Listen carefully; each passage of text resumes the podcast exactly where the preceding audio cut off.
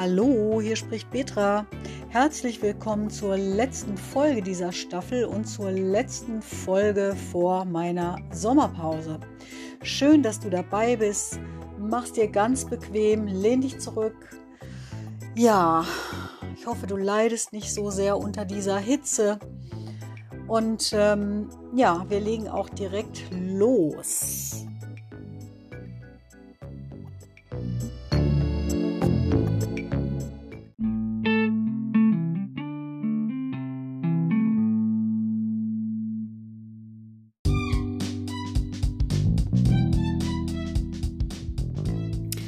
Und die Sommerferien stehen vor der Tür. Ja, in dieser Post-Corona-Zeit eine so verrückte Zeit der Transformation, hm, in der wir alle natürlich die Chance haben, etwas Neues miteinander zu kreieren, alle ein Stück weit entschleunigt zu bleiben, ein Stück weit bewusster miteinander umzugehen.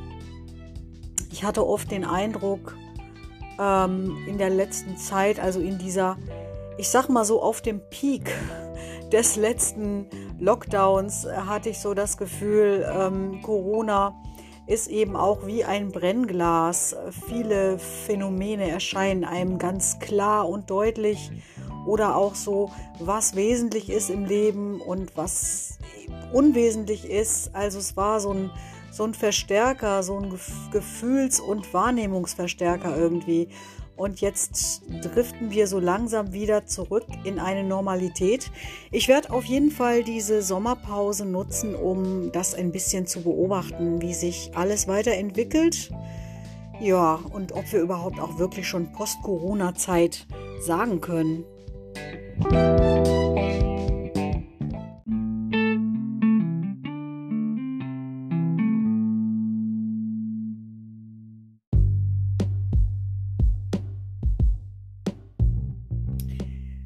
Ja, ich wünsche mir auf jeden Fall, dass wir alle etwas behutsamer, etwas achtsamer miteinander umgehen.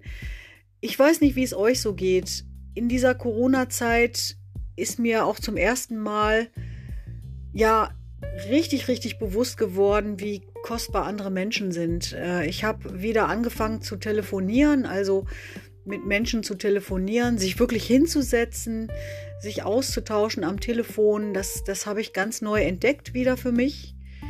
Und auch so ein Bewusstsein, wie kostbar es ist, liebe Menschen in seinem Leben zu haben, Familie, Freunde.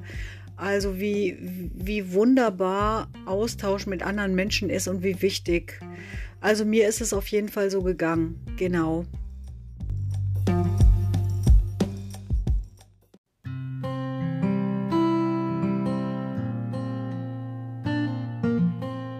Ja, und in der letzten Podcast-Folge habe ich ja auch über emotionale Intelligenz gesprochen und wie ich so Ende der 90er Jahre versucht habe, ein Stück weit emotionale Intelligenz in der Schule zu verankern. Ne? Ich hatte ja so ein Unterrichtskonzept entwickelt und ja, das war halt damals einfach Trend und jetzt 20 Jahre später, wo stehen wir da? Wie, wie mag es den Kindern und Jugendlichen heute gehen? Eine Frage, die man sicherlich äh, nicht so eindimensional beantworten kann. Hm, von daher wage ich mal den Versuch und sag mal, sag euch mal, was ich mir so vorstelle.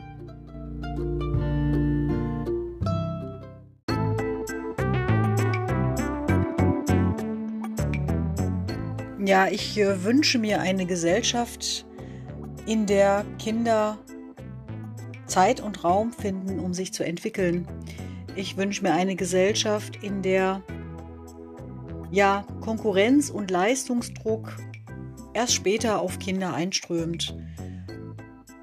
Es ist wahrscheinlich mit Sicherheit so, dass Stress und Leistungsdruck wohl auf die Kinder einprasseln muss, weil wir eine bestimmte Gesellschaftsordnung haben. Da will ich jetzt, da will und kann ich gar nichts zu sagen.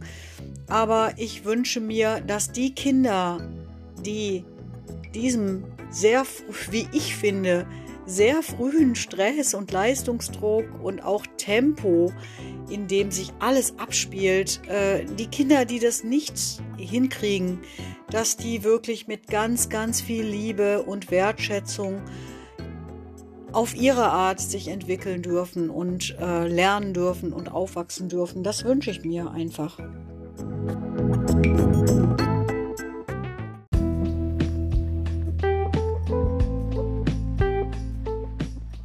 Ja, und äh, damit ich das nicht nur so ins Blaue gesagt habe, möchte ich mich nochmal beziehen auf Howard Gardner, der ungefähr in den 80er Jahren des letzten Jahrhunderts äh, sein Konzept der multiplen Intelligenzen aufgestellt hat. Ich glaube, sein bahnbrechendes Werk hieß Abschied vom IQ. Ich habe es nicht gelesen. Ich habe es damals in der Uni-Bibliothek äh, ehrfurchtsvoll durchblättert und fand die Idee einfach so gut, ähm, zu sagen, es gibt eben nicht nur diesen gängigen IQ, an dem alles gemessen wird, sondern es gibt ähm, voneinander unabhängige Intelligenzformen, die einfach auch eine große Wertigkeit und Qualität besitzen.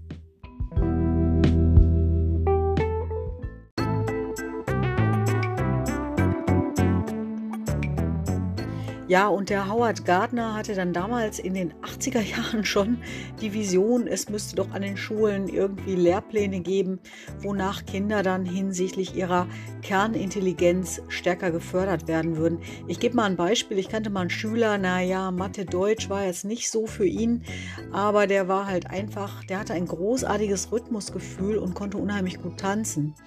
Und ich habe ihn dann auch mal gefragt, sag mal, was willst du denn mal machen, so, ne, weißt du schon? Und er hat gesagt, ja, ich werde Tanzlehrer. Und ja, das war genau das Ding. Ich meine, er wusste das auch schon genau. Er ist da auch total drin aufgegangen.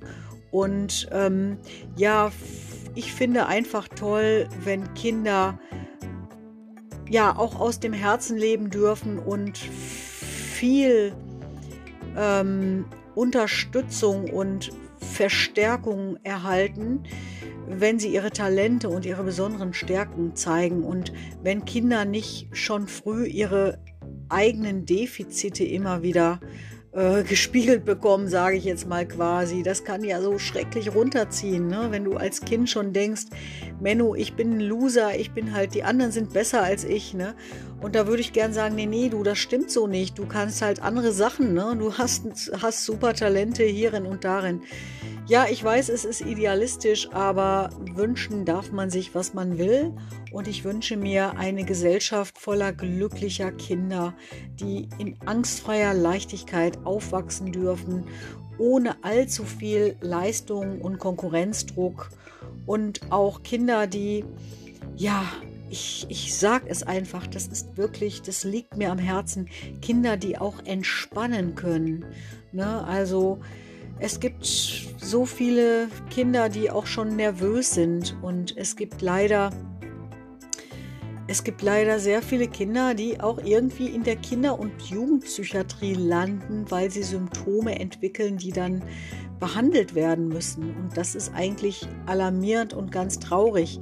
Da weiß ich auch nicht, ob das schon immer so war, ob das mehr geworden ist, keine Ahnung. Ich sehe einfach nur, das ist nicht gut, ne? wenn eine Gesellschaft Kinder hervorbringt, die schon früh in Kinder- und Jugendpsychiatrien behandelt werden müssen. Da läuft irgendwas nicht so optimal. Ist ein systemimmanentes Ding, das kann man auch nicht äh, eindimensional beantworten, warum das so ist. Keine Frage, das ist einfach ein äh, gesellschaftliches Problem und da dürfen wir alle mal mit liebevollen Augen drauf gucken, was wir vielleicht gemeinsam tun können, damit, damit es Kinder ein bisschen äh, einfacher haben, aufzuwachsen, sich zu entwickeln und ja, zu starken Persönlichkeiten zu werden.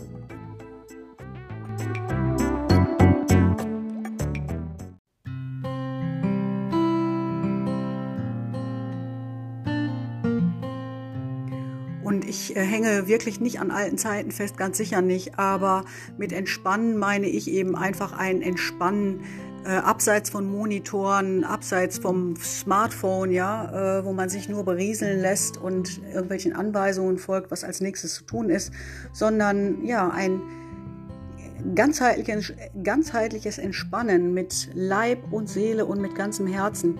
Und ich habe gerade eben gesagt, manche Kinder sind so nervös. Nein, viele Kinder sind hochnervös.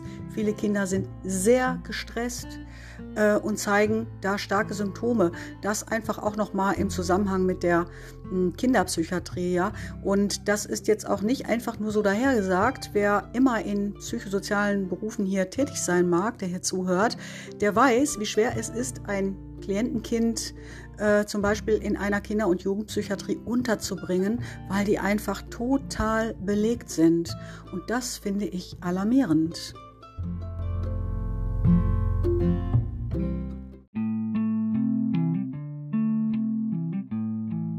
Ja, und in der heutigen Folge bin ich, glaube ich, mal ein bisschen wie Inspektor Columbo. Äh, eins habe ich noch, ja, und zwar folgendes.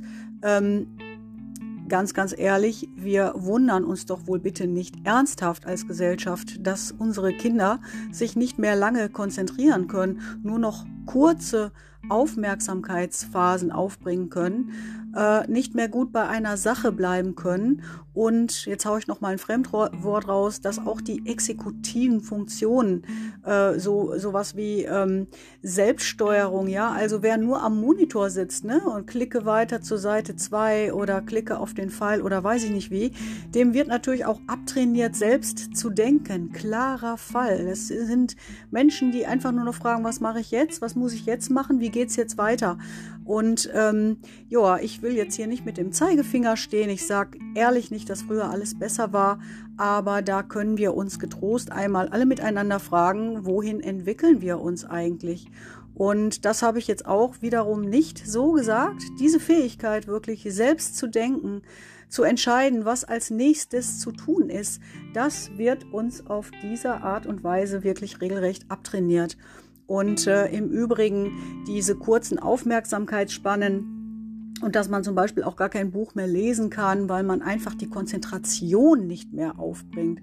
Das ist so weit verbreitet in unserer Gesellschaft und zwar nicht nur bei Kindern.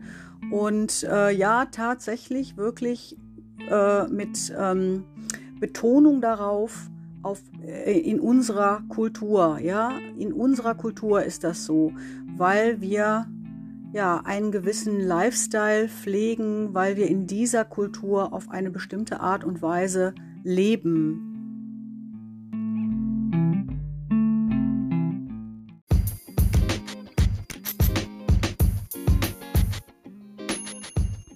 Also ich bin jetzt kein Kulturanthropologe, aber ich gehe mal davon aus, dass das bei den Inuit nicht so sein wird, ne? Oder äh, die Kinder ähm, in Pap Papua-Neuguinea, äh, da glaube ich nicht, dass da allzu viele in der Kinderpsychiatrie äh, landen. Ja, also irgendwie diese Art, wie wir leben, äh, sehr, sehr schnelllebig und ähm, schneller, höher, weiter und auch eine Gesellschaft, die äh, etwa zum Beispiel auch ähm, Berufsbilder hervorbringt wie Entspannungspädagoge. Ja, also wir haben so viel Freizeit wie nie. Ne? Die Menschen mussten nie so wenig arbeiten wie heutzutage. Ne? Und äh, dann brauchen wir aber Entspannungspädagogen, weil wir gar nicht mehr abschalten können. Also das sind alles Phänomene, das ist, ach, da kann man viel drüber reden. Wollen wir aber gar nicht an der Stelle. Lassen wir es mal gut sein.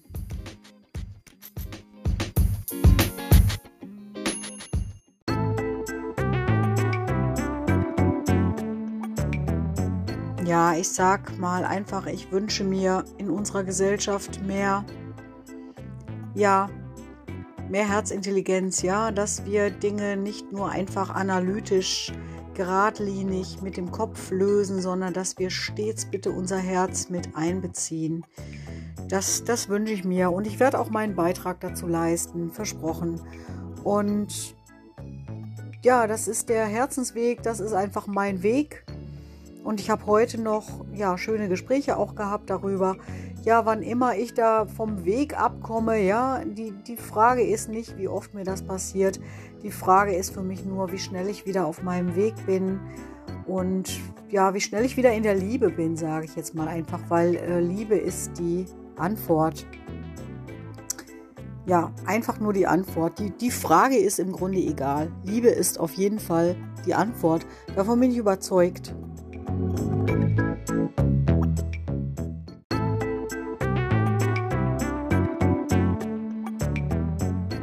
Ach ja, kennt ihr das wunderbare Buch Auf der Suche nach dem verlorenen Glück von Jean Lilov? Ich liebe es. Ich liebe es. Okay, Schluss an der Stelle. genau, kommen wir zurück. Kommen wir zurück zu dir.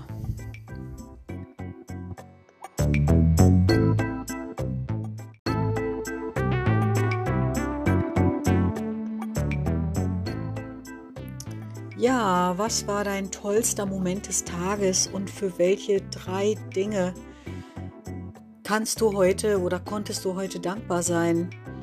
Immer wieder drüber nachdenken, reinspüren und mal feststellen, wie glücklich du eigentlich bist. Wie gesagt, ich kann es immer nur wiederholen, die meisten Menschen merken gar nicht, wenn sie glücklich sind und wann immer du merkst, dass du gerade glücklich bist, dass es dir gerade an nichts fehlt und dass es so viele ja, Gründe gibt, dankbar zu sein für das, was da ist. Ja, was soll ich dir sagen?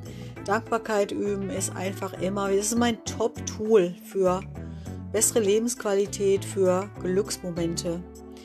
Ja, gehabt dich wohl. Ich wünsche dir einen schönen Sommer.